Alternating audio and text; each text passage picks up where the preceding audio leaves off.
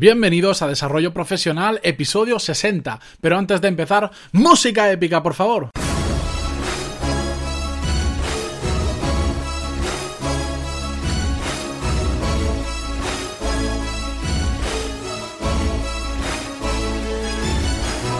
Muy buenos días a todos y bienvenidos a Desarrollo Profesional, el podcast donde hablamos sobre todas las técnicas, habilidades, estrategias y trucos necesarios para mejorar en nuestro trabajo, ya sea porque trabajamos para una empresa o porque tenemos nuestro propio negocio. Y hoy el episodio que os traigo me gusta mucho porque yo he de admitiros que soy un friki, no un fricazo, todos los que me conocen lo saben, de las hojas de cálculo, de Excel, de Google Drive, de todo aquello que tenga celdas y tenga fórmulas. Me encanta, a pesar de que no soy un super usuario de hojas de cálculo, me encanta siempre que puedo, para cualquier cosa, abro una hoja de Excel y empiezo a trabajar desde ahí. ¿Y por qué os cuento esto? Porque hoy vamos a hablar de cómo controlar el tiempo al, tiempo al que dedicamos las cosas. Y a pesar de que hay herramientas muy buenas, yo siempre me he basado mucho en Excel. Y un poquito más adelante en el episodio vais a entender por qué. Pero antes de comenzar, yo os quiero hacer varias preguntas. Por un lado, ¿sabéis cuánto tiempo le dedicáis a cada cosa que hacéis durante el día? Probablemente no, o tenéis una estimación, ¿verdad? Y si también os preguntara cuánto tiempo al día dedicáis a hacer cosas realmente importantes, y ahí seguro que ya se os escapa más el dato. Creéis que mucho, pero os sorprendería conocer cuán equivocados estamos todos sobre nuestra gestión del tiempo, sobre el tiempo que le dedicamos a hacer unas cosas u otras, a hacer cosas importantes o cosas no importantes. La realidad es que hasta que no nos metemos a medirlo, no nos damos cuenta del tiempo que perdemos a lo largo del día haciendo tonterías, haciendo cosas que no nos aportan nada. Por eso es tan tan importante aprender a medir, a controlar qué tiempo le dedicamos a cada cosa, a conocer la realidad, porque creemos que lo sabemos, pero realmente tenemos una intuición, pero solemos estar bastante equivocados y nos damos cuenta el día que sacamos el cronómetro literalmente. Yo tuve. La primera vez que empecé a controlarme el tiempo fue allá por. a controlarlo de forma exhaustiva, y ahora os contaré cómo lo hacía, allá por 2012, 2013, cuando yo hice un MBA por eso ya sabéis que recomendé no hacer ningún MBA en el episodio número 4, creo que era, si mal no recuerdo, os lo dejo en la nota del programa de todas formas. Bien, pero volvamos al lío que ya me estoy liando y me voy por otros temas. En 2013 más o menos yo cogí por primera vez una hoja de Excel para controlar a qué le dedicaba eh, el tiempo yo durante el día. Simplemente eran cuatro o cinco columnas, no me acuerdo, lo tengo por ahí guardado y de vez en cuando le echo un vistazo porque me hace gracia ver cosas que he hecho en el pasado y, cómo las podría mejorar ahora con lo que sé. Pero bueno, a lo que iba. Esta Excel simplemente recogía todas y cada una de las cosas que hacía durante el día, pero cuando digo todas es todas, ¿eh? Si iba al baño ponía voy al baño y voy en el, en el minuto, en la hora 15, 26 minutos y vuelvo a las 15 y 29 minutos así, era muy, muy exagerado, es un Excel muy exagerado, y iba marcando todo lo que era eh, que me acercaba a mis objetivos y todo aquello que no me acercaba a los objetivos, y si eran interrupciones, era trabajo, era personal, etcétera, etcétera. Bueno, pues no os podéis imaginar la cantidad de interrupciones que tenía durante el día. Yo te das cuenta y dices, bueno, sí, la gente te interrumpe, te llama por teléfono, te llega un email, hablas con un compañero, pero hasta que no lo pones en una hoja de Excel y le pones una hora inicio y una hora de fin y te dice, pues mira, resulta que has estado trabajando 10 horas, pero es que de esas 10 horas, solo 3 han sido de interrupciones, de llamadas por teléfonos, de emails, de compañeros, de lo que sea, han sido interrupciones, 3 horas de 10. Si estoy diciendo un número aleatorio, no me acuerdo los números exactos, pero era una cantidad significativa de tiempo. Y por eso desde ese momento decidí que tenía que cambiarlo y poco a poco fui integrando nuevos hábitos para evitarlo. Pero siempre siempre he mantenido un control de, de, de qué tiempo le dedico a las cosas que hago es muy importante, ahora seguro que habéis escuchado esto y decís, este tío está loco porque controla hasta cuando va al baño. Bueno, la realidad es que ahora ya no lo, no lo hago tan exagerado, ahora voy a, cosas más importantes como vamos a ver un poquito más adelante, pero lo que os quiero decir es que no os tenéis que obsesionar. Al principio, a la gente que le gusta los datos como a mí, eh, está bien coger muchos datos, pero realmente no hay que obsesionarte, solo hay que recoger datos de cosas relevantes, de cosas importantes, de cosas que nos puedan ayudar a mejorar. Por ejemplo, eh, hay que medir una cosa fundamental.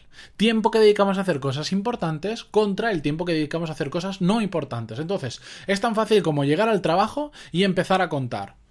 8 de la mañana, me siento y hago esta tarea hasta las 10. Y al lado simplemente le ponemos si es importante o no es importante. Solo hay dos categorías de cosas, importantes o no importantes. Tienes que meterlas en una de ellas y al final del día sumas el tiempo de cada una y dices, pues mira, resulta que el 20% del tiempo lo he dedicado a cosas importantes, mientras que el 80% del tiempo que he estado trabajando, unas 7 o 6 horas y media, he estado haciendo cosas no importantes. Y eso te ayuda a darte cuenta de la realidad. Otro ejemplo, te puedes eh, eh, medir solo el tiempo que le dedicas a la semana a formarte. No midas nada más, simplemente durante la semana dices, pues mira, mm, estoy formándome, pum, pongo el cronómetro. 20 minutos hoy, estoy formándome mañana, una hora, estoy formándome el viernes, media hora, y etcétera, etcétera, etcétera. Y al final de la semana podrás ver cuánto tiempo le has dedicado a formarte y cuánto tiempo lo has dedicado a cualquier otra cosa. O también podría ser otro ejemplo en la vida personal, eh, eh, cronometrar, ver cuánto tiempo le dedicamos a hacer deporte a la semana. Bien, estos son tres ejemplos muy tontos, pero a la vez muy útiles para la gran mayoría de nosotros. De hecho, yo Ambos tres los, me los cronometro actualmente. Bueno, el de importante, no importante, ahora vamos a ver cómo lo hago exactamente. Pero son muy importantes, muy genéricos porque nos sirven a todos y son súper fáciles de controlar y nos pueden ayudar a mejorar un montón.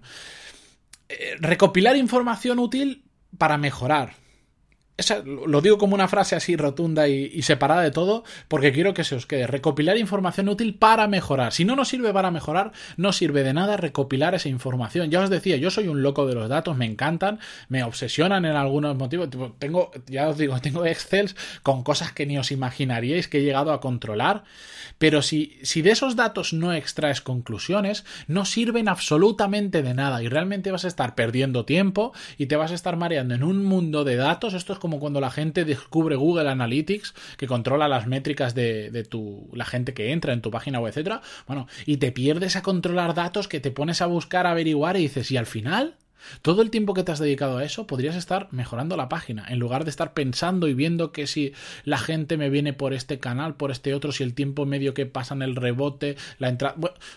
no sirve de nada. Si no sacáis conclusiones, los datos no sirven absolutamente de nada. Por lo tanto, y dicho todo esto, os quiero dar tres recomendaciones muy, muy, muy simples, ¿de acuerdo? La primera, es que hay que medir y actuar en una única cosa a la vez. No intentéis ir a por todo de golpe. ¿Queréis mejorar el tiempo que dedicáis a cosas importantes y no a cosas no importantes? Perfecto. Empezad esta semana y solo medid eso. Separad lo que. Controlad el tiempo que estáis trabajando y simplemente separad entre importante y no importante. Ya está. No hace falta que, midáis también el tiempo que estáis formando, el tiempo que hacéis deporte, el tiempo en un proyecto, el tiempo en otro proyecto, el tiempo que. No, solo una cosa a la vez. Y cuando ya le vayas pillando el, el truquillo y vayas mejorando, ya puedes pasar a la otra. Yo lo que digo es que eh, a mucha gente que empieza a medir su tiempo con los que he hablado, no hace falta que te vuelvas un, loco de medir, estar constantemente midiendo de todo. No, lo puedes medir, por ejemplo, la próxima semana, de ahí extraes unas conclusiones, te das cuenta de que le dedicas mucho menos tiempo de lo que creías a las cosas realmente importantes, es decir, aquellas que te acercan a tus objetivos, y bueno, pues haces un plan de acción, dices, pues mira, tengo que cambiarlo. Por la mañana, todas las mañanas voy a empezar haciendo lo que es realmente importante. Ya de por la tarde, cuando estoy cansado, el resto de cosas que no lo son. Y dentro de un mes vuelve a medirte otra semana y mira a ver cómo has evolucionado. O estate durante un mes midiéndote durante la semana el tiempo que estás en cada cosa, pero no hace falta que estés toda tu vida cronometrándole. Puedes cronometrándote, que no me sale. Puedes estar tomando muestras representativas, por ejemplo, una semana de cada mes, o cada 15 días, o cada 3 meses en cosas muy puntuales que estéis haciendo. Lo bueno, que si durante una semana te cronometras cuánto tiempo estás formándote a la semana y la semana siguiente haces un plan de acción, si generas el hábito de todos los días, por ejemplo, estudiar 30 minutos al día, ya no hace falta que lo midas, porque es un hábito, porque lo vas a hacer, te va a salir de forma natural, lo has integrado dentro de tu vida y ¿para qué lo vas a medir? Pues céntrate en otra cosa más interesante, que te pueda ayudar a mejorar más. Segunda recomendación que os quería hacer eh, son las herramientas que existen para controlar el tiempo. Y aquí es muy importante muy importante, perdón, para mí, que cuanto más simples sean, mucho mejor, ¿no? Vayamos, hay miles de, aplicaciones, pero hay súper complejas. Yo os voy a dar unas cuantas, eh, os voy a decir la que yo uso y vosotros elegís. Depende muchísimo de lo que vosotros necesitéis. Y muy importante, lo, la herramienta no es lo importante, sino lo que hacemos con ella.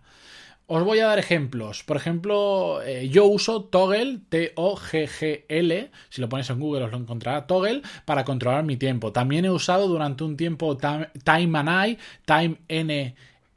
I, Time and I, ponerlo en Google que es más fácil, que es como que está en inglés y es muy complicado de letrar, pues les ponen nombres realmente absurdos a las aplicaciones y, Time and es que cuesta, le cuesta encontrarlo hasta Google. Pero no os preocupéis que os dejo un enlace en las notas del programa y lo tenemos solucionado.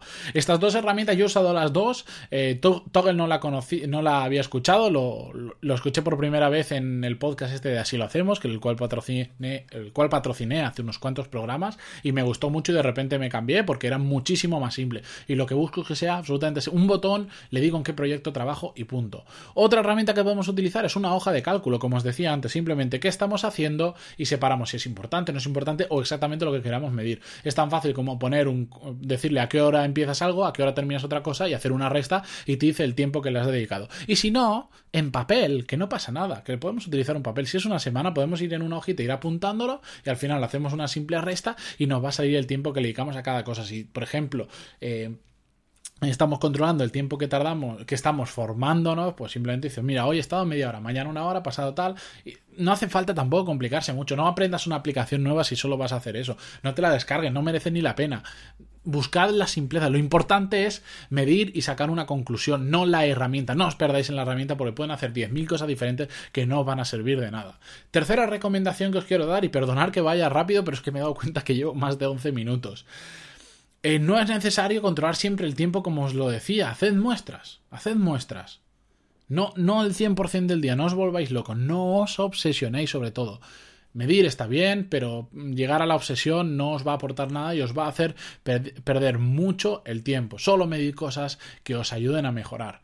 Si no sabéis cómo hacer todo esto, si tenéis dudas, si no sabéis qué aplicación os puede venir mejor a vosotros, eh, si hacerlo en papel, si hacerlo en Excel o lo que sea, no os preocupéis, me podéis escribir en pantaloni.es barra contactar, ahí tenéis un formulario me escribís y me decís vuestro caso yo sin, ningún, sin ninguna duda pues, os lo comento, lo compartimos y ya está y así se trata de todos mejorar un poquito, es muy fácil, no os compliquéis, simplificad vuestra vida, que no quiero traeros más complejidad a vuestra vida, pero siempre con vistas a, mejorar. Así que eh, hasta aquí el episodio de hoy, que ya se me ha pasado un poquito de tiempo y mi amigo Iñaki me va a reñir, que lo sé que me va a reñir cuando lo vea este sábado.